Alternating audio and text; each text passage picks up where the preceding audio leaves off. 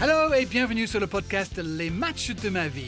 À travers cinq matchs de foot, notre invité parle de son amour pour ce sport et nous ouvre aussi sur quelques chapitres de sa vie. Cinq matchs à raconter, beaucoup de bonheur à partager avec vous, où que vous soyez, où que vous nous écoutiez. Merci déjà de nous avoir choisis. C'est parti pour ce nouveau numéro de Les matchs de ma vie avec moi, Darren Tulette, et notre invité aujourd'hui qui est Patrick Guillou. C'est une bonne réponse. Ravi de t'avoir avec nous, Pat. On ne va pas cacher qu'on se connaît, bien sûr, que j'ai le plaisir de collaborer avec toi très souvent sur Beansport grâce au match de Bundesliga que tu commentes très souvent avec l'ami Jean-Charles Sabatier, bien sûr. D'ailleurs, pour bien te présenter à ceux qui ne te connaissent pas aussi bien que moi, Pat, tu es né en Allemagne. Ta carrière de footballeur commence là-bas avec ton club de cœur Fribourg, puis à Bochum, avant de venir jouer en France avec notamment le Stade Rennais, la Berrichon de Châteauroux, l'AS Saint-Etienne et Sochaux. Et pour ceux qui n'ont pas eu la chance de te voir jouer, Pat, comment tu te décris comme joueur déjà? Un poète, euh, fin techniquement, euh, un peu frêle sur le terrain. Et oh mince, je suis avec Johan Cruyff en fait. voilà, exactement. Belle vision du jeu et qualité dans la dernière passe. bien sûr, vu que je suis né en Allemagne, vu que j'ai été élevé au football allemand, grandi à la mamelle du foot allemand, bien sûr que mes deux grands piliers seront la rigueur et puis le physique. Donc ça veut dire un défenseur rugueux, un défenseur où, euh, dans une autre époque, on avait le droit de, lever un peu plus haut le pied qu'actuellement. et euh, j'ai essayé d'imposer des duels très physiques dans l'entrée de match pour essayer de me mettre l'attaquant dans la poche et avec euh, la volonté qu'il sente mon souffle dans sa nuque. Donc, comme tu disais, un poète. Euh, pour les amateurs de coupe de cheveux des années 80, faites-vous plaisir en allant chercher les photos de Patrick Guillou euh, de cette époque, assez merveilleuse, il faut dire, un sacré style. Allez, sans plus attendre, c'est parti pour les matchs de la vie de Patrick Guillou. Pat, match numéro 1, quel est ton choix et pour quelle raison? Alors, quand tu es binational, euh, ce match a extrêmement euh, d'importance. Il s'agit euh, en 82 d'une demi-finale de Coupe du Monde à Séville et un France-Allemagne qui vaut tout son pesant d'or. comme je le disais, j'ai grandi, j'ai été élevé au football allemand et donc spontanément, bah, je suivais les clubs allemands dans leur championnat. Je suivais aussi la sélection allemande jusqu'à ce match de, de, 82. Je le replace, si tu me le permets, Darren, un peu dans le contexte. J'habite ou je reviens de, Côte d'Ivoire parce que j'ai aussi grandi en, en Côte d'Ivoire et je reviens le jour même de cette demi-finale d'un passage en Côte d'Ivoire depuis deux ans. Ah et je viens pour cette demi-finale. J'ai un cousin qui vient nous chercher à l'aéroport Charles de Gaulle et qui nous dit vite, vite, vite, vite, il y a une demi-finale de Coupe du Monde, je veux pas la louper. Et hop, on part de Roissy et on va à Saint-Germain-en-Laye. Vous vous doutez bien, euh, pour ceux qui connaissent pas Paris, qu'il s'agit d'un énorme bout de chemin et qu'il fallait assister au, coup d'envoi. Là, tu as 12 ans. Hein. Là, j'ai 12 ans. Mhm. Euh, je viens, on est avec euh, ma maman, on est tous les deux avec ma maman, et on est bien sûr pour le football allemand et on va être contre une quinzaine, une vingtaine de personnes, entre guillemets, hein, euh, de la famille, qui seront tous pour, euh, pour les Français. Et donc, ce match va changer littéralement ma vision du football. Euh, parce que comme je disais tout à l'heure, j'étais un défenseur rugueux, et on arrive avec tout ce qui se fait de mieux du football euh, français sur cette euh, Coupe du Monde, avec les Giresse, avec les Tigana, avec les, les, Platini, avec les Battiston, avec les Christian Lopez, avec toute cette génération-là. Et on n'avait jamais gagné de Coupe du Monde. Aujourd'hui, ça paraît avec Mbappé ou avec euh, Zidane simple de dire on est champion du monde. Mais à l'époque, on n'était pas champion du monde et on allait chercher cette première étoile. Et cette génération Platini a amené tout le monde dans son sillage. Sauf que là, pardon, je te coupe, mais là tu dis on. Mais au moment du match, est-ce que tu pensais on ou est-ce que tu étais euh, du côté d'allemand? Parce que c'est ta maman qui est allemande. Oui, ma maman est allemande. Moi, je suis né en Allemagne. C'est ma langue maternelle. Donc, forcément, euh, euh, au départ, comme je suivais toujours que le foot allemand, je ne disais pas on. Effectivement, et tu as raison de, le relever. Sauf que quand je disais tout à l'heure, ça a changé littéralement les choses pour moi. Mhm. C'est que je vois l'évolution euh, du score 1-0, 1-1, et puis après les prolongations 2-1, 3-1, Gires qui marque un but formidable, Marius Trésor qui met ce but euh, extraordinaire. Et, et je, chante, je sens euh, quelque chose qui va arriver, qui est annonciateur, c'est la rentrée de Karl-Heinz Rummenigge. Et là, je sens tous ceux qui partagent, tous les Français qui partagent ce match avec moi, avoir peur. Rummenigge rentre, C'était à l'époque le, joueur star, euh, et seulement en Allemagne, mais aussi dans le monde entier. On et on sent aussi cette peur qui, qui arrive un tout petit peu aussi dans les joueurs français, dans les têtes françaises. Et bien sûr, il y a la réduction du score. Bien sûr, il y a le, il y a le 3-3. Bien sûr, il y a l'attentat de Tony Schumacher sur, sur Batiston. Bien sûr, il y a cette séance interminable de hmm. tir au but. Il y a une frappe aussi sur, sur la transversale en fin de match. Il y a Manu Amoros qui a des ailes. C'est lui qui a révolutionné le poste de, de, latéral. C'était un, un, match de, de folie. Et ça change ma vision parce que je vois pas uniquement euh, parce que la France perd finalement contre, contre les Allemands au, tir au but, Maxime Bossis qui rate le, dernier penalty. Mais, mais je vois plein de gens pleurer. Hmm.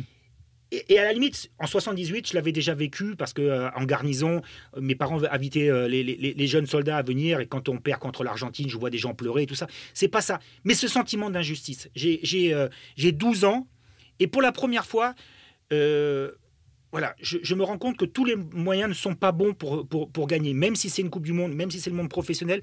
Je trouve ça d'une injustice énormissime que Schumacher, qui sort de sa surface, qui joue absolument pas le ballon, qui décide vraiment de couper volontairement euh, Patrick Battiston. Je le vois sur la civière. Alors après, on apprendra, mais parce que j'étais encore trop gamin, les dents qui tombent. je, me rappelle de cette image de Platini qui tient, euh, qui tient euh, Patrick Battiston dans la main sur la civière. Je vois tous les joueurs français qui sont, qui sont livides.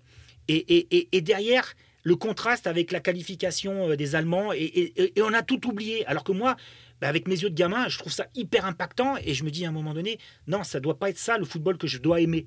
Et donc c'est pour ça que depuis ce jour-là, j'ai dit qu'à chaque fois qu'il y a un France-Allemagne, je serai toujours pour la France. À cause de Schumacher, à cause de cette, de, cette entre guillemets, parce qu'il faut relativiser la puissance des mots, mais attentat, parce que c'était comme ça que c'était qualifié à l'époque, mhm.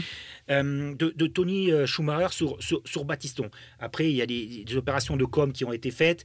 Je tenais absolument, par exemple, à, assister à, à l'inauguration du stade de la, de la Méno.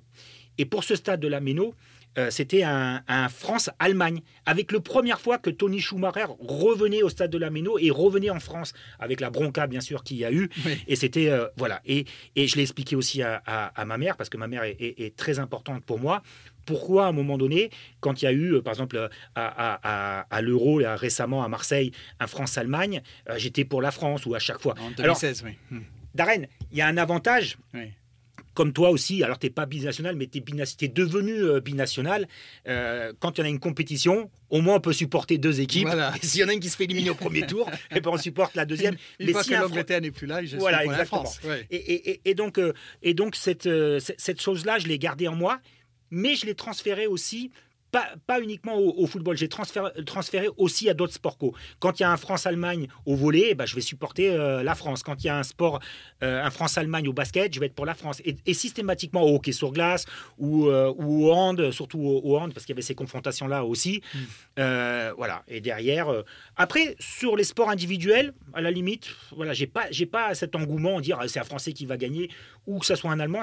Mais sur les sports co, là, je ne serai plus jamais si un France-Allemagne pour les Allemands. Ok, revenons un petit peu sur cette soirée. Donc, euh, tu es avec la famille, tu es aussi avec ta maman. Papa, il est où? Mon père est, encore en Côte d'Ivoire. Mon père est en Côte d'Ivoire. nous, nous, on rentre parce que ma mère reçoit une mutation à, Fribourg et elle accepte de revenir en Allemagne après notre premier passage en, forêt noire et, on se retrouve euh, dans l'avion avec, euh, ben, avec cette demi-finale qui nous pend au nez. Donc, oui, tu as habité, tu es petit, tu es dans la, forêt noire. ça ne doit, ça doit pas être du gâteau, ça Non, oui, oui, euh, bah, c'est un goût assez, assez cerise, mais, mais c'est vrai que le, fait d'être né en Allemagne et d'être né en garnison, d'être fils de militaire ou fils de diplomate, mhm. ça importe quand on est à l'étranger beaucoup de choses parce que on est éduqué, euh, voilà, il faut jamais sortir des, des, clous, il faut toujours rester dans le, dans le rang, il faut pas se faire remarquer, euh, il faut toujours avoir le, le, le pantalon, euh, le pantalon bien repassé, la chemise bien repassée. Ça veut dire qu'à la maison, c'est assez strict? Ah oui, oui, ah oui, oui, oui, oui, oui, oui, oui, Et, et, je, je, cache rien, j'ai pas besoin de le dire à mon père et je vais pas faire une révélation euh, fracassante. Les, les, relations, et puisque tu me chambrais euh, tout à l'heure sur mes coupes de cheveux, euh, c'est que effectivement, je me cherchais capillairement, mais c'est surtout à un moment donné, quand je suis parti de la maison, je vivais, je vivais, je pouvais avoir la coupe de cheveux que je voulais. La liberté. la liberté de se faire pousser les cheveux, alors que je l'avais toujours coupé au sabot et que j'avais pas le droit d'avoir des cheveux longs parce que ça n'existait pas dans l'armée. Euh, bah, moi, je faisais pas mon service militaire. Je l'ai pas fait mon service militaire. Mais pendant 18 ans, je peux vous garantir que j'ai fait mon service militaire. Mais voilà, de cette double culture, j'en ai gardé euh, l'essentiel. Euh, ce qui me caractériserait aujourd'hui, grâce à cette culture, grâce à cette éducation, c'est peut-être euh, la fantaisie dans la, dans la rigueur. Mhm. C'est ce qui, je pense, que, une phrase qui me, qui me caractérise. Mais, mais euh, voilà, c'était, il fallait pas beaucoup moufter à, la maison, euh, même dans l'adolescence. D'accord. Donc, papa français, maman allemande. Et toi, à 12 ans, tu jouais déjà au foot, j'imagine? Alors c'est aussi un, parcours un peu singulier, un peu particulier, ce qui explique peut-être pourquoi j'ai pas percé au plus haut niveau. C'est que j'ai grandi en forêt noire. J'ai joué avec euh, mon premier entraîneur, euh, euh, Monsieur Neumann, à, à Finningen mais je suis parti vivre en Côte d'Ivoire. Hmm. Et pendant deux ans en Côte d'Ivoire, j'ai pas joué, j'ai pas joué au foot ah parce que c'était très compliqué. Là, on n'était pas en garnison, on était en camp. C'est-à-dire qu'on arrivait, on représentait la France à l'étranger, et, on était véritablement euh, comme un compound, vraiment dans un camp où mhm. tous les militaires, officiers comme sous-officiers, habitaient dans une, superficie énormissime, gardée par des chars, gardée par des, brigades euh, euh, sinophiles. C'était un truc de, folie. mais, mais, derrière, j'ai joué au rugby là-bas parce que il y avait des possibilités de jouer pas forcément au foot, mais au rugby. Ce qui explique aussi peut-être quelquefois deux choses. Pourquoi j'ai eu un comportement assez rustre sur le terrain, mais respectueux envers le corps arbitral. mais ce qui explique aussi parce que j'ai pas fait de centre de formation, des déficits au niveau technique, des déficits au niveau euh, tactique que j'ai toujours compensé par ma force de travail et mon physique. Donc le sport à la maison quand tu es petit, euh, ça a quelle place? Euh, Ma mère m'a rapidement expliqué qu'elle euh, elle me laissait le choix entre un sport individuel et un sport collectif, mais que c'était hyper important pour le développement, non seulement euh, physique, mais aussi intellectuel, et aussi au développement des valeurs de faire du sport. J'ai choisi, après avoir fait du vélo, après avoir fait de la natation, après avoir fait du ski, parce qu'on avait toutes ces opportunités-là. C'était un, Eldorado pour nous quand on était fils de militaire ou fils de diplomate. On pouvait toucher avec le monde associatif plein, plein de sports. J'ai choisi, parce que je le voulais et parce que je m'en sentais plus à l'aise, un sport collectif. Parce qu'il y avait l'intégration, parce qu'il y avait euh, les, échanges, parce que. Euh, ben, dans un sport individuel, si un jour tu es moins bien, ben, tu es sur la touche, tu es, dehors, tu gagnes pas ton match. Hein quand il y a un partenaire qui est moins bien sur un match, tu peux malgré tout quand même remporter et, avoir une satisfaction collective alors que tu es un petit peu euh, en, dedans.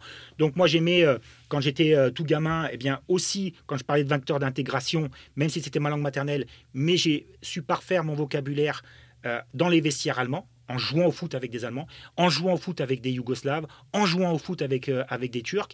Et, toute, cette, toute cette enfance dorée que j'ai eue euh, avec des étrangers m'a permis de ne pas avoir peur de l'étranger. Parce que c'était très difficile pour moi, de façon identitaire, de trouver qui j'étais vraiment. Je suis parti après plusieurs semaines en, Israël pour écrire un bouquin sur, justement sur, ça.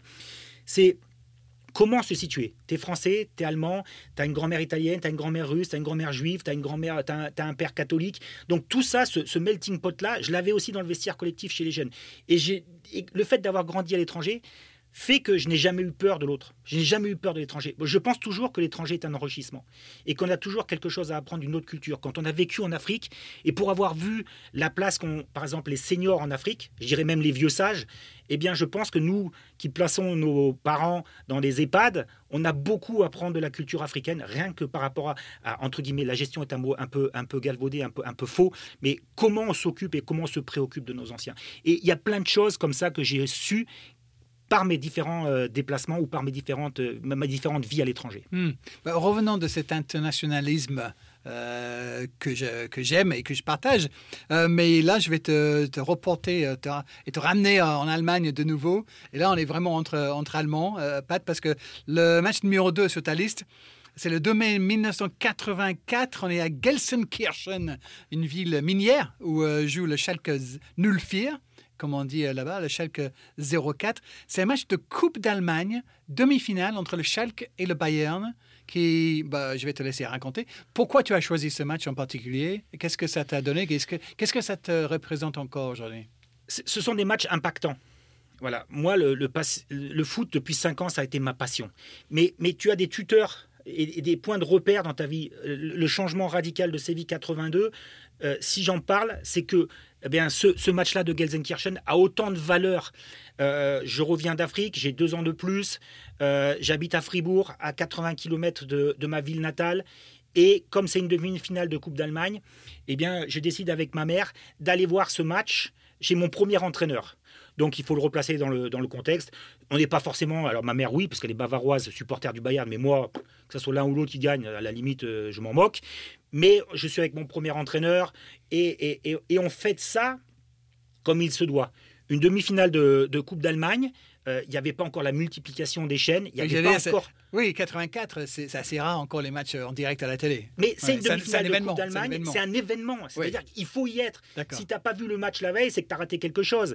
Et, donc, euh, on, fait ça devant des des devant, devant de la charcuterie, devant des plateaux de fromage à 18h30. On se met.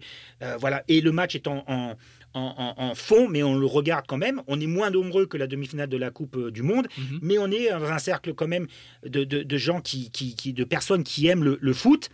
Et tu te dis, normalement, euh, bah, le Bayern, le grand Bayern, va écraser cette équipe de Schalke. Tu as 70 000, 70 personnes au stade. Tu as un stade qui est dans le Ruhrgebiet. Euh, bien sûr, la pluie, parce que sinon c'est pas drôle, sinon ça peut pas être le, le Ruhrgebiet. Oui, je allé voir quelques images sur Internet, il y a des gens avec des parapluies dans les, dans les tribunes. Mais c'est parce qu'aujourd'hui c'est couvert et aujourd'hui euh, tu, tu, verrais très peu de gens avec un impair et, et, se partager un parapluie à deux ou à trois. Et puis quand tu as un but, le parapluie qui vole, parce qu'on te dit c'est un, un objet qu'on peut jeter sur le terrain et qu'il faut le laisser à la consigne. Voilà, c'est je veux pas être réac encore une fois, mais, mais, mais euh, c'est un, un, football d'un autre temps, mais mm. c'est celui qui a bercé ma tendre enfance. Et donc il y a de la nostalgie, forcément, mais il y a aussi ce match référence. C'est-à-dire que ce match est dingue. Ce match est fou. Et fou et fou. Très rapidement, le Bayern mène 1-0. Très rapidement, le Bayern mène 2-0. Mais il y a toujours ce supporterisme, mais dans le bon sens du terme du côté de, de Schalke. C'est-à-dire qu'on va pousser son équipe, qui est un underdog, qui a aucune chance de se, de se qualifier, vers éventuellement l'exploit alors que tu viens de, te, viens de faire mener 2-0 au score. Et puis Schalke revient, et puis Schalke revient une deuxième fois, et puis le Bayern mène 3-2, et puis euh, Schalke euh, revient à 3-3, et puis Schalke mène pour la première fois au score 4-3. Tu te dis, bon, ben ça y est, ils vont créer l'exploit. Boum, le Bayern 4-4, et puis le Bayern 5-4. Tu te dis, ben là, le match est plié, et bing, 5-5. Alors tu te dis, ben là, euh, et là, tu, joues la 118e parce que c'est un match avec les prolongations. Eunès, je me semble, qui, marque et c'est 6-5. Tu te dis, bah voilà, là, on est à la 118e. on est à 118e, le Bayern. Et puis là, tu as un coup franc qui, est, qui est botté euh, aux, abords de la surface de réparation. Le ballon est contré. Et puis tu as l'éclosion d'un phénomène tu as, la naissance d'un phénomène en direct à la télévision, c'est Olaf Thone. Olaf Thone qui euh, avait marqué au cours de la rencontre un but de la tête alors qu'il doit faire 1m65, 68. tu te dis déjà, entre Hogan-Thaler et la défense centrale, comment il a fait pour marquer ce but? Bon, il l'a marqué quand même, mais c'est surtout un reprise pied gauche, Lucard opposé. Et puis c'est juste un tout petit gardien qui est euh, dans les buts du Bayern. C'est-à-dire que personne ne le connaît, c'est Jean-Marie Pfaff. Ouais, tu vois, il y a des trucs où c'est significatif. À l'époque, l'international belge, et peut-être la référence au niveau des, gardiens est un petit gamin qui vient te mettre une lucarne pied gauche opposé et tout le stade en, fusion, tout le stade en furie et, des Bavarois qui sont, euh, qui sont hagards, qui se disent mais qu'est-ce qui va nous arriver ou qu'est-ce qui vient de nous arriver? Et la limite, Heureusement que l'arbitre siffle la fin de la rencontre, parce que sinon, bah, Schalke était tellement poussé qu'ils auraient gagné, euh, ils auraient gagné 7-6. Euh, Alors, on regarde ça avec ma mère, on regarde ça avec mon premier entraîneur, on dit que c'est impossible, c'est impensable, c'est un truc de dingue auquel on vient assister euh, en direct. Tu sais très bien que tu vas en parler euh, pendant des jours et des jours, sauf qu'à l'époque, sur ces matchs-là, il n'y avait pas de séance de tir au but. Le match était comme en Angleterre d'arène, rejoué sur, la, pelouse Donc du Bayern. Schalke 6, Bayern 6. Il n'y a pas de tie-break. Non. comme dans le tennis. Il y, a un match à rejouer. Il y a un match à rejouer une semaine plus tard et le Bayern euh, l'emporte. Alors, dans ma mémoire, pour moi, ils avaient écrasé Schalke 3-0 ou 3-1. Et en fin de compte, le score, en regardant à nouveau sur le match retour, parce qu'il ne m'avait pas autant impacté, parce qu'on s'est dit, bah là, ils vont pas faire deux fois la même erreur. Mais il y avait eu quand même 3-2 au match hmm. retour. Et c'était euh, c'était une ambiance de, de, de, de, fou. Une ambiance de fou. Et après, les petits clins d'œil que je raconte au fur et à mesure sur ces deux premiers matchs, on verra que tout au long de ma carrière, puisque tu parlais de Bochum, euh, bah, j'ai eu la chance avec Bochum de jouer à Gelsenkirchen, pas la Veltins Arena, dans ce stade-là, devant 70 000, et on gagne avec Bochum, c'était un triplé de Holger Raden, c'était un de mes rares matchs que j'ai joué en, Bundesliga, mais, mais le raccourci, je me l'accorde, mais, mais à l'initiative, je, peut-être que je suis aussi rêveur, peut-être que je suis aussi, j'extrapole un tout petit peu, mais ce match-là à Gelsenkirchen, il fallait que je le joue parce que euh, en 84, euh, quelques années auparavant, j'avais vu ce match-là et, et, je me suis pincé parce que je rêvais euh, ce que j'avais voulu toujours faire quand j'étais gamin. Quoi. Bah, ce qui me marque déjà, c'est que personne dans les matchs de ma vie, je pense, ni avant ni après, va choisir le Schalke 6, Bayern 6 de 1984. Donc merci déjà, c'est original. Je constate aussi que tes deux premiers choix, c'est des matchs que tu as regardés en compagnie de ta maman. Toujours. Ma mère est, un pilier, c'est une clé de voûte. Euh, et, tout à l'heure, tu parlais. Euh, tout à l'heure, tu parlais euh, de la proximité qu'on avait. Tu as la chance aussi pour moi de la, de, la connaître, d'avoir vécu aussi notre intimité. tu sais qu'elle est incontournable pour moi et que c'est plus que. C'est plus que. C'est mon moteur. C'est mon moteur. Je l'ai compris un petit peu trop tardivement parce que quelquefois on est trop axé sur son nombril et, euh, on fait pas on fait pas forcément attention euh, attention aux, choses essentielles. Et euh, avec le temps qui passe, je me suis rendu compte que ma mère était devenue et et sera une chose essentielle. Et, et à chaque fois aussi qu'on a eu ou qu'on a pu avoir un coup dur, ma mère était toujours à mes côtés. Et donc c'est pour ça que bah, jusqu'au bout du bout du bout, qu'on pourra partager le moment ensemble, je saurai eh bien savourer chaque seconde qu'elle m'offre encore. Tu as 14 ans, Pat, euh, pour ce match en 84. Tu es à Fribourg, tu disais. Est-ce que maintenant tu es en train d'envisager une carrière de footballeur à 14 ans ou pas? Tu en es où? C'est quelque chose que j'avais en moi. Aujourd'hui, ça peut, quand on regarde dans les rétros et qu'on se dit on est devenu footballeur professionnel, mais depuis tout petit, je savais que je savais que je voulais devenir footballeur professionnel. Je le savais. Il y avait quelque chose en moi. Euh, dans cette joie, euh, dans, ce partage, dans, cette façon de voir les choses. Je savais que je voulais devenir footballeur professionnel pour rendre aussi euh, ma mère heureuse et ma mère fière. Parce que tout au long de ma carrière, bien sûr que mes parents ont fait des sacrifices, bien sûr qu'ils m'ont accompagné, bien sûr que mon père a aussi pris le volant et m'a emmené à tous les matchs. Mais, ma mère a toujours été d'un précieux soutien dans tous les moments clés qui m'ont permis de devenir footballeur professionnel. Euh, j'aurais souhaité avant faire euh, un centre de formation en France. Elle m'a dit vas-y, essaye, on fait des essais, puis on verra, et puis voilà, je t'accompagnerai, et puis voilà. Mais en même euh, en, contrepartie, dans le, dans, dans le balancier, elle m'a dit d'abord tu fais ton bac. Mhm. Tu feras d'abord ton bac et puis après on verra si tu vas devenir footballeur professionnel parce que il peut t'arriver quelque chose, parce que tu peux arrêter ta carrière du jour au lendemain, parce que tu peux faire ci. Il y avait plein d'arguments qu'on comprend pas quand on est gamin, mais qu'on comprend mieux quand on devient soi-même parent. Et donc, euh, du coup, j'ai passé mon bac pour faire plaisir à, ma mère. Je l'ai eu euh, brillamment, euh, grâce notamment à, l'allemand où j'ai eu 20 sur 20 qui m'a permis de compenser ben, l'impasse que j'avais fait sur l'histoire géo. Mais, ça a des avantages d'être binational. Mais voilà, derrière, j'étais semi-pro à Fribourg elle m'a dit Maman, je, vais y aller parce que j'avais des sollicitations. Elle me dit Non, non, tu fais d'abord tes études et d'abord tu as une licence. Je dis Mais maman, le deal, c'était quand même que euh, je passe mon bac. Elle me dit bah, Tu l'as eu ton bac Oui, mais le deal maintenant, il continue, on va hmm. pousser un peu plus loin. Tu vas voir au moins une, licence euh, et tu t'inscris à la fac. Il n'est moins question que euh, parce que ma mère, ça a été une, travailleuse acharnée, que tu joues au foot et que tu gagnes, euh, je sais plus, 800 ou, 1000, 1000, marques à l'époque, et que tu vives de ça pendant que moi, je vais travailler et que je ramène tout. Je dis, euh, voilà, tu vis ta passion, il n'y a pas de souci, mais tu vas bosser, et si tu bosses pas, eh ben, euh, tu, tu vas à la fac. Donc, je me suis inscrit à la fac, donc j'ai appris, j'ai pris l'allemand, et j'ai pris euh, et puis sport parce que quand tu fais à la fac en, Allemagne il faut que tu aies deux, mhm. deux, disciplines. Je me suis toujours euh, assez euh, non j'ai pris français français et, français et sport. Et donc j'ai toujours facilité un petit peu les, choses. Mais voilà j'ai eu ma licence TAPS quand même.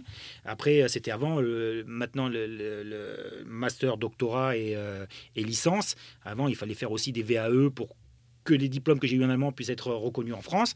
Mais on a fait tout ça avec, euh, avec ma mère.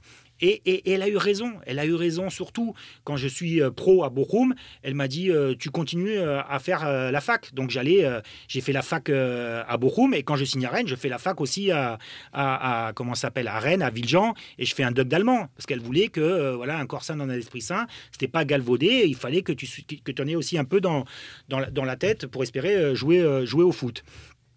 Je suis ravi de ça parce que même si j'ai dû changer beaucoup de clubs parce que je me suis pris la tête avec des présidents et des entraîneurs, euh, j'ai eu mon libre arbitre, j'ai eu ma façon de, penser. Je n'étais pas formaté et, avec tout ce que je connaissais euh, d'avant, euh, j'avais un regard quand même assez, assez percutant sur la vision qu'on essayait éventuellement de m'imposer. Et ça, j'en voulais pas. Et ça, je voulais pas. Et quand on regarde rétrospectivement ma carrière, dès qu'il y a eu un entraîneur avec de l'autorité, curieusement, ça se passait mal. Hmm. Histoire de, de ne pas sentir. Euh, je voulais pas retranscrire, refaire le, le, modèle que j'avais pu vivre, euh, me sentir enfermé. Euh, et, voilà. Moi, je, le, sport, ça m'a permis de me libérer de beaucoup, beaucoup de choses. Et que si j'avais eu un, et, si j'avais un entraîneur autoritaire qui me disait systématiquement comment je devais faire, comment je devais vivre, voilà, aujourd'hui, c'est impensable, impensable. J'ai réussi à, à canaliser un tout petit peu ça avec l'expérience, avec les coups que tu prends, avec euh, euh, voilà les, passages que tu es obligé d'effectuer. De, mais mais aujourd'hui, je suis fier de mon parcours et je suis fier que, que, les, prévisions ou la vision idéaliste de ma mère, eh bien, elle, m'est ramenée sur le, chemin qui systématiquement euh, me rapproche de la vérité parcours atypique, mais tu as creusé ton propre chemin, effectivement. Je te ramène sur la, liste. Match numéro 3. C'est la finale de la Coupe du Monde de 1986 entre l'Argentine et l'Allemagne de l'Ouest. Pourquoi tu choisis ce match-là? Parce que il euh, y, y, a deux joueurs avec lesquels je me suis identifié. Et c'est pas parce qu'ils bossent avec nous, mais Luis Fernandez en faisait partie, et Søren Lerby, qui était un, milieu danois qui jouait au Bayern, qui jouait aussi avec la grande équipe du Danemark. C'était le genre de joueurs avec lesquels je m'identifiais, moi. Avec les, chaussettes rabaissées, pas de protège tibia, des morts de, des, morts de faim, des chiens galeux sur l'adversaire, sur le ballon, de, de, rien lâcher, et puis ensuite, de, grâce à l'impact, voilà, de, de, pouvoir donner et impacter sur son équipe. Après, Søren Lerby, et, Louis avait d'autres qualités qui ont fait qu'ils ont connu le, milieu international. Ça serait trop réducteur de mhm. réduire ces deux joueurs à ça, parce qu'ils ont apporté aussi leur intelligence tactique, de sentir aussi les, beaux moments, la prise de responsabilité dans les moments clés, comme le penalty de, de Louis contre, contre le Brésil. Euh, voilà, ce sont des joueurs avec lesquels je me suis identifié. Sauf que pour moi, pardon, hein, euh, toi en tant qu'anglais, mais pour, pour moi, celui qui incarne le football, à ce moment-là précis de mon passage à, 16 ans, c'était. C'est euh, Gary. Exactement. C'est exactement lui. Et c'est pour ça que j'ai choisi le match Argentine-Allemagne, avec, euh, pour moi, un Diego Maradona qui est au sommet de son art. Hmm. Qui est sommet, au sommet de son art et qui euh, va éclabousser de son talent cette Coupe du Monde. Et là, on va retrouver à la fois le gamin, le Pibé del Oro, avec son côté roublard, tricheur, contre, contre l'Angleterre, avec mhm. cette main de Dieu avec euh, du diable. Euh, oui, avec cette main du dieu ou avec cette main du diable, forcément en fonction de là où on se place. Mhm. Euh, les uns, les uns le porteront, le porteront en Argentine au Panthéon, en Angleterre on le, on le, mettra au, voilà dans, dans, dans, la cave parce qu'on veut plus se remémorer ça, Chilton, tout ça, tout, tout ça. Mais on a aussi, pour moi, le plus beau but de la Coupe du Monde, de toutes les Coupes du Monde, avec euh, quand il prend le ballon dans sa moitié de terrain, quand il va dribbler 5-6 Anglais, quand il fait ce fin de frappe, il revient sur son pied gauche et il la met au fond. Mais la façon dont il euh, éclaboussait de son talent, la façon dont il réussissait à, résister au duel, parce qu'il n'était pas aussi protégé que le football d'aujourd'hui. J'aimerais bien voir les stars mondiales, Platini, euh, Maradona, Aujourd'hui, sur des terrains, c'est des moquettes, parce qu'il y a des terrains où quand ils jouaient à Naples, euh, il n'y a, pas de moquette, euh, il n'y a pas de terrain, euh, il n'y a pas de pelouse sur le terrain. Voilà. Et il y a ce match-là. Et encore une fois, je ne le choisis pas au hasard, ce match, parce qu'il y a l'Allemagne. Mhm. Parce qu'il y a l'Allemagne en 86 qui bat une nouvelle fois en demi-finale la, France. avec Joël Batz qui est malheureux sur un, sur un coup franc. Et derrière, eh bien, il y a ce changement de score. Pareil, on se dit, comme face à la France en 82, les Allemands, euh, ils vont euh, réussir parce qu'ils étaient menés, je crois, 2-0. Il y a, 2-1, il y a 2-2. On se dit, tiens, encore les Allemands, ils vont encore comme dirait Gary Lineker, le football se joue à 11 et c'est les Allemands qui gagnent à la fin.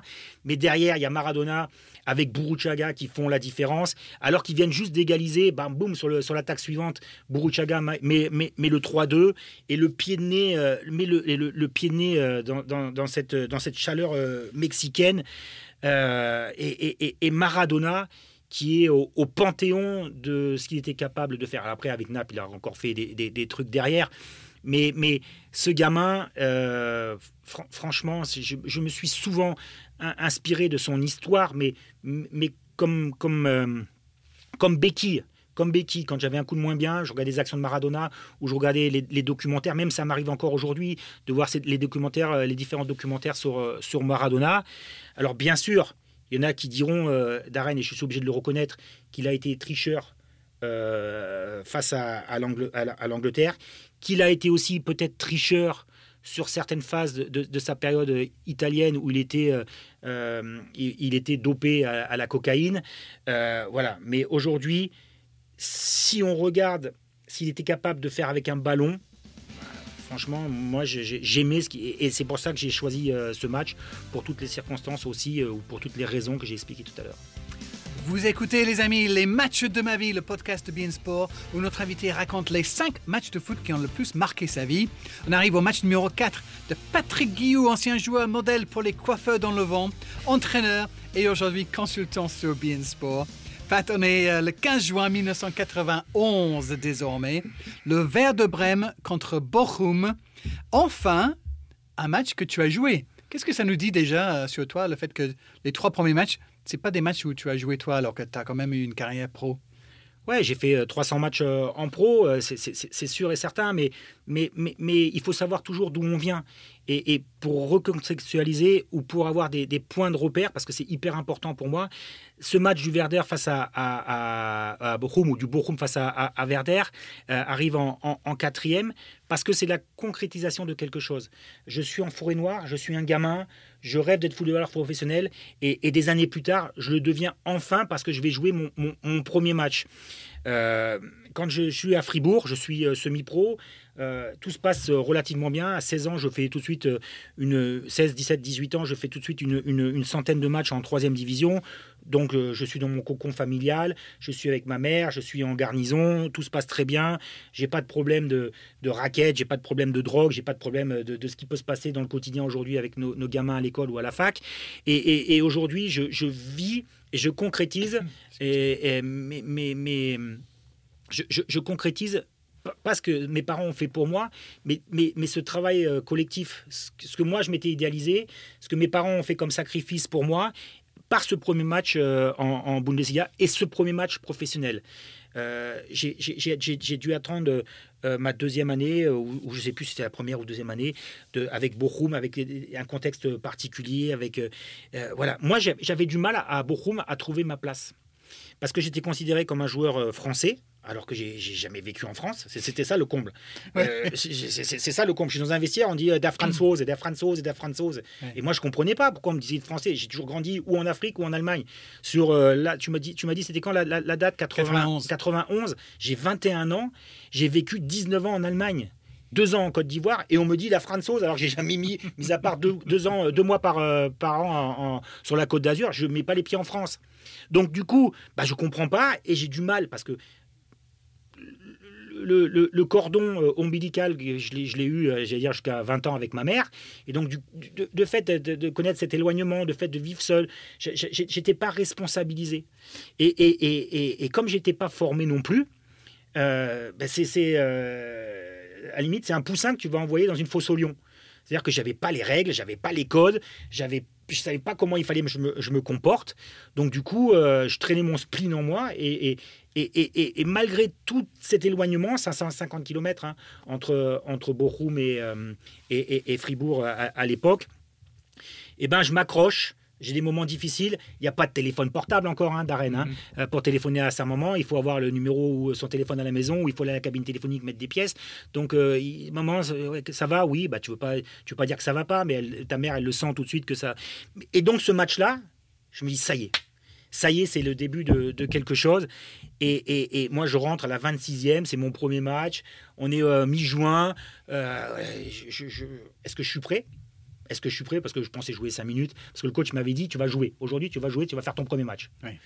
Mais moi, quand on dit tu premier match euh, en pro, tu joues à la, 83e.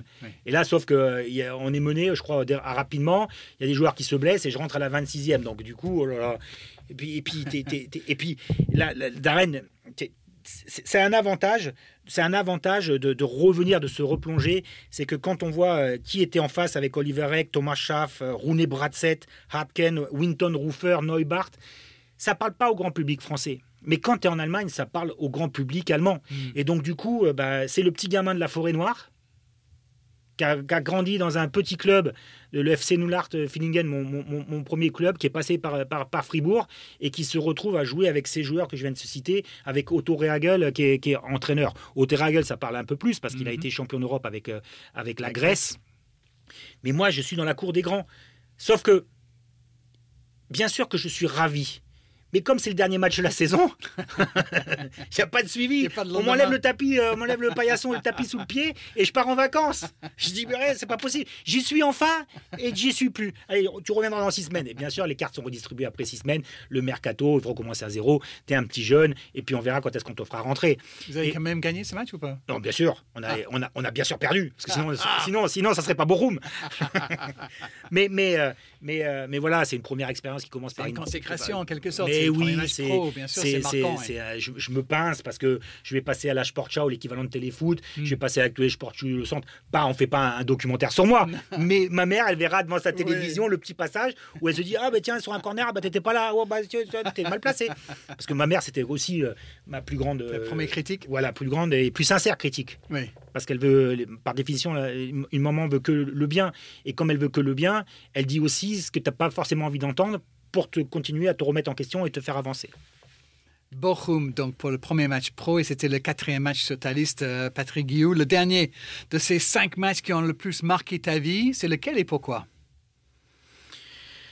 Bien sûr que j'étais obligé de prendre un match de l'AS Saint-Etienne, euh, parce que, euh, parce que autant il y a eu une mutation du, du, cette demi-finale du football français contre le football allemand, mhm.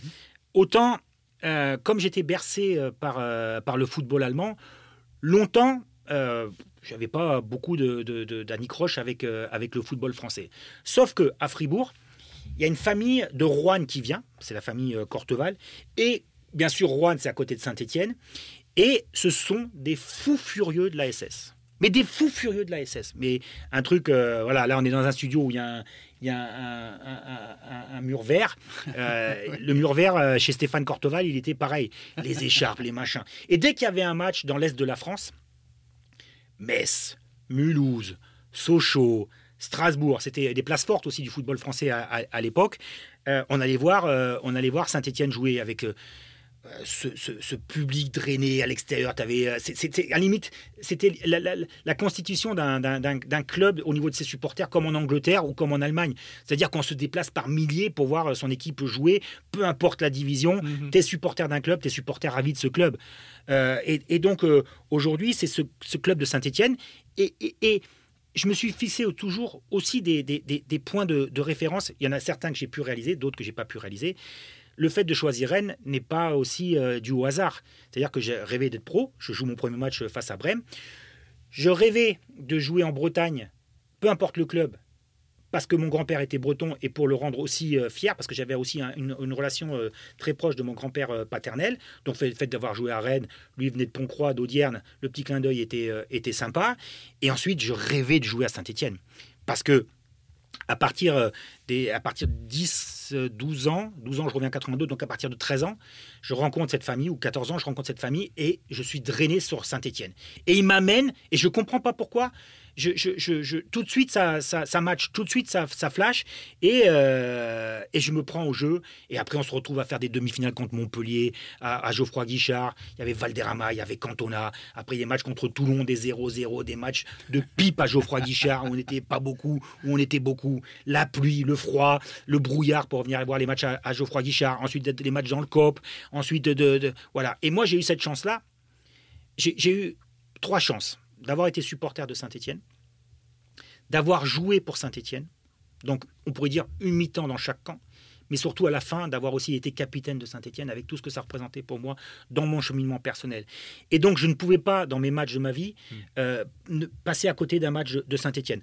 Alors bien sûr, j'ai fait des montées avec Rennes, bien sûr, j'ai fait des montées avec Sochaux, mais la saveur particulière, c'est aussi avec Saint-Etienne. J'aurais pu choisir le match du titre, j'aurais pu choisir le match de la montée, j'aurais pu choisir plein de matchs où on, déroulait euh, notre football, mais j'ai choisi le match du Red Star. Parce que ce match du Red Star, il est vraiment particulier. Le 10 mars 1999, euh, effectivement, Red Star Saint-Etienne, pas au Bauer, mais au Stade de France. Il faut souligner euh, le, côté, encore une fois, visionnaire de, Jean-Claude Bras, le, président de, du, Red Star, parce qu'il euh, il se dit, euh, ce match-là, il faut, il faut faire plaisir à, notre public, il faut faire plaisir aux, Parisiens qui aiment, qui aiment Saint-Etienne. Et donc, euh, il a l'idée de génie de, faire le match, de faire le match au Stade de France. Hmm. Le match d'arène, je me peins, je me, tu, vois, j'ai 29 ans et, je me dis, euh, purée, je vais jouer dans le stade euh, où la France est devenue championne du monde. Oui, moins d'un an auparavant. Mais, moins d'un an auparavant. Et donc c'est pour ça que Jean-Claude Bras a été visionnaire. On se dit, bah, alors bien sûr, ils ont ouvert que deux anneaux sur les trois. On n'allait pas faire 80 000 non plus. Mais on a fait le record euh, d'affluence en Ligue 2 qui tient encore toujours euh, aujourd'hui. Hmm. Et à 48 000 à peu près. Oui, c'est ça. Et, on joue en semaine. Et, euh, et je sais pas, il y, a un, chanteur qui, qui, qui m'accompagne tout au long de mon parcours de vie, c'est Renaud. Et encore un petit clin d'œil, c'est Renault qui va donner le coup d'envoi avec son blouson en cuir. Et tu te dis, bah, euh, franchement, euh, toi, tu te concentres sur ton match, tu lèves la tête, tu cherches tes parents ou je cherche ma mère euh, pour, savoir dans quel. Tu sais, tu sais, quand tu es joueur de foot, tu regardes quand même des points de repère où sont placés les, membres importants de, ta famille ou tes amis. Et donc, voilà. et ce match est gigantesque parce que c'est la, la, septième victoire euh, d'affilée qu'on fait euh, sur la phase retour, et donc on est quasiment sûr de, monter. Mais, mais, mais l'avant-match, tout, euh, la, veille, le départ est, est, est, ubuesque. alors, il va falloir expliquer alors. Qu'est-ce qui se passe? Vous êtes à Chantilly déjà pour préparer le match, c'est ça? Mais on parlait de la France, du, la, et la Coupe du Monde euh, en France en 98. Gérard Soler, euh, avec, le, président euh, Alain Bompard, décide de nous envoyer où l'Italie avait, avait fait son camp de base pendant la Coupe du Monde 98. Donc on, arrive, on va jouer au Stade de France, on est à Chantilly dans un truc, mais tu te dis, il manque que la crème à Chantilly. Hein. Mais, mais, mais c'est un truc de fou. On prépare, parce qu'on vient de gagner six matchs, le match, tranquille peinard on sait qu'on est un rouleau compresseur, on sait qu'il ne peut pas nous arriver grand-chose. Même si on fait une contre-performance, on a tellement de points d'avance que on sait. Mais ça nous permet, si on gagne vraiment, de dire, même si tu perds tous les matchs derrière, tu es quasiment sûr et certain de, monter, de monter euh, en, Ligue 1. Et puis, euh, ça se passe bien, toujours la même, mécanique, toujours le même train-train quotidien. Et on part de Chantilly pour venir, au, pour venir euh, on est du bon côté, pour venir au Stade de France. Et euh, alors, il n'y avait pas encore les Mario Kart, il n'y avait pas encore les PlayStation, il n'y avait pas encore tout ça. Je ne sais même pas s'il y avait euh, déjà les, les... Si, il y avait quand même quelques téléphones. Mais, mais, mais euh, bref, tout ça pour dire qu'on est au fond, on discute, on est une bande de potes. on, est, dans, le monde pro, mais il y avait une ambiance de monde amateur. On, va au stade, on va jouer au stade de France, ça qui a la France, c'est 4,98, mais on est content d'y aller. Tu vois, on, on part en colo. Sauf qu'on est au fond du car il y en a un qui dit, ça sent le brûlé. Ben, on, ne s'inquiète pas plus, ça sent le brûlé, euh, l'embrayage ou un truc comme ça, euh, euh, une voiture qui a freiné. Et il y a un deuxième qui dit, ouais, mais c'est quand même bizarre, 30 secondes après, ça sent le brûlé. Puis une minute après, tu en as dit, mais c'est normal qu'il y ait des flammes. Et on est en plein sur l'autoroute, la A1, pour ceux qui connaissent, et le bus est en flamme. Oh non. Le bus est en flamme. Et on va jouer au Stade de France. Vous avez mis le feu On a mis le feu avant, le match. On a mis le feu avant le match. Et là, on se dit, putain, mais merde, comment on va faire? Et puis, encore une fois, Gérard Solaire a une idée géniale. C'est que comme il y avait 48 000, il y avait forcément à avoir des, euh, des comment s'appelle, des supporters de Saint-Etienne qui, euh, qui allaient au stade. Et la, faculté ou le, signe de reconnaissance, c'était quand même les écharpes, parce que c'est quand même typiquement allemand et typiquement anglais, où on sort les écharpes de la voiture pour montrer le, le sentiment d'identification, le symbole d'identification, d'appartenance à une communauté. Donc, Le coach est parti en premier avec la première voiture de supporters pour Donc nous vous êtes tous accueillir. sortis du bus. On est tous sortis Vous du êtes bus. maintenant sur le bord de On est de sur le bord. Tous les Et joueurs. et t'as le staff et euh, parce que c'était pas le staff euh, Oui. comme aujourd'hui où ils sont 25, il y a plus Ouais. de staff que de, que de joueurs. Ouais. Euh, ils arrêtent les voitures de Saint-Etienne, ils disent Vous allez au stade? Oui, ben vous amenez nos joueurs. Et donc les, les- les supporters ils disent C'est quoi ce truc de dingue? Et, et- et- et c'est- un- truc de fou. Donc tu avais une partie du staff qui arrêtait les, les- les supporters pour nous amener. Et, et- et on se dit, bon, ben, c'est sympa, sympa, c'est un petit, un petit clin d'œil sympa. Sauf que quand on arrive au stade, tu arrives avec ton sac, avec la supporter, et tu dis, vous allez où? Ben, On va jouer au foot. Mais vous êtes qui? Ben, On est des joueurs. Donc, euh, euh, vous êtes sûr de rentrer? Ben, On ne sait pas, mais on, on- on va voir. Donc, tout ça, dans l'avant-match, fait que euh, c'est un stade. souvenir de, de, de, de- de dingo. Vous avez pu convaincre les mecs de la sécurité que vous étiez Ouais, mais c'était, euh, je, je- je pense que c'était moins, moins, moins restrictif que ce que, que ça- cela peut être aujourd'hui. Et c'était vraiment un, un- un- un cas de, de force majeure. Mais, mais ça s'arrête pas là. Donc Renault qui donne le coup d'envoi. Il y a un mec. bah Alors malheureusement c'est un de nos, confrères donc euh, qui fait une interview où le mec il en survêt du Red Star, il pleure qu'il jouera pas cette rencontre parce qu'il est blessé alors que le mec c'est une c'est, c'est- personne le connaît. C'est un mec comme Rémi Gaillard qui est venu se mettre, qui est venu se mettre comme ça. Ah ouais, ça me fait euh, vraiment. euh, je suis vraiment triste ce soir. Je pouvais pas jouer contre Kader Ferraoui. On s'est connu à Montpellier et euh, voilà, je, devais jouer, mais malheureusement je me suis blessé et personne ne le connaît. C'est un fake. Personne ne le connaît, personne ne le connaît.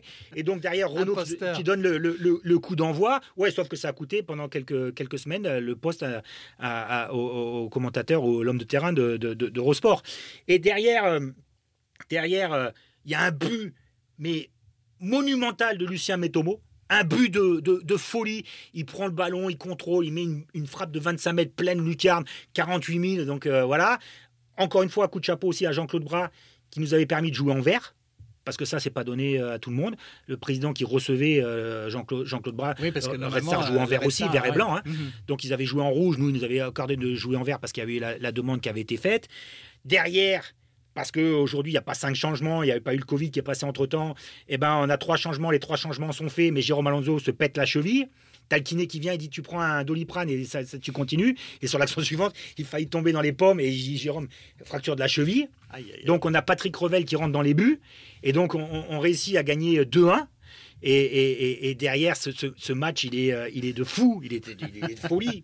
Match de légende. mais bien sûr, ce, ce match, pour moi, pour tous ceux qui l'ont vécu, c'est ça la plus grande fierté. La plus grande fierté, c'est qu'aujourd'hui, on a un groupe WhatsApp de ce groupe de, de, de- de- Saint-Etienne des, années 2000 qui aujourd'hui, euh, 30 ans après ou 20 ans après, est, encore actif. On se parle. On, on- bon, alors bien sûr, il y a eu des, des événements, euh, des événements euh, qui ont fait que le, le- ce, groupe s'est, euh, après aussi sa carrière, est bien regroupé. Il y a la maladie, il y a des, il y a des AVC, il y a des crises cardiaques. Donc forcément, ce groupe, comme on a vécu quelque chose de fort, est, encore présent sur, sur, ces groupes WhatsApp. On prend plaisir aussi encore à se, à se retrouver sans que c'est trop l'impression de donner, de faire euh, vieux, vieux, vieux guerrier ou euh, voilà, des soldats sur le, sur le, sur le retour. Euh, voilà. Mais ça, tu peux le vivre que quand tu es un sport co. Partager avec d'autres, quand tu as été dans la galère, quand, quand tu connais cette, cette expérience-là, c'était tout simplement, tout simplement génial. Moi, le, je, je veux pas, je, crois que c'est Zola euh, qui, disait ça, ou Camus, c'est Camus qui disait ça. euh, euh, tout ce que je dois ou tout ce que je sais de la vie, je le dois au football. Mais, voilà, je veux pas le plagier. Mais aujourd'hui, en tout cas, dans, dans, mon cheminement, dans ma construction d'homme, le football m'a apporté plus qu'il ne m'a pris. Formidable comme mot de la fin, Patrick Guillaume. Merci beaucoup d'avoir partagé ces matchs, ces souvenirs, ces moments de vie avec nous. C'était un vrai plaisir. Plaisir partagé et merci pour l'invitation. Et j'espère euh, pour ton podcast que tu auras plein plein d'autres euh, joueurs ou ex-joueurs euh, très très intéressants pour enrichir aussi et pour connaître aussi parfois d'arène l'homme qui peut y avoir derrière le footballeur. C'est ça l'idée. Plein d'autres matchs mémorables à venir pour toi, Pat. J'en suis sûr. Merci encore à toi. Merci à vous de nous avoir écoutés. Si notre podcast vous plaît, n'hésitez pas à partager avec vos amis. Et si vous n'avez pas aimé, eh bien, vous pouvez toujours envoyer un lien à vos ennemis. En tous les cas, vos commentaires sont les bienvenus. N'hésitez pas à nous donner 5 étoiles sur la plateforme où vous nous écoutez, bien sûr. Et je vais vous dire à très vite pour un nouvel épisode de Les matchs de ma vie. Bye bye. Tchuss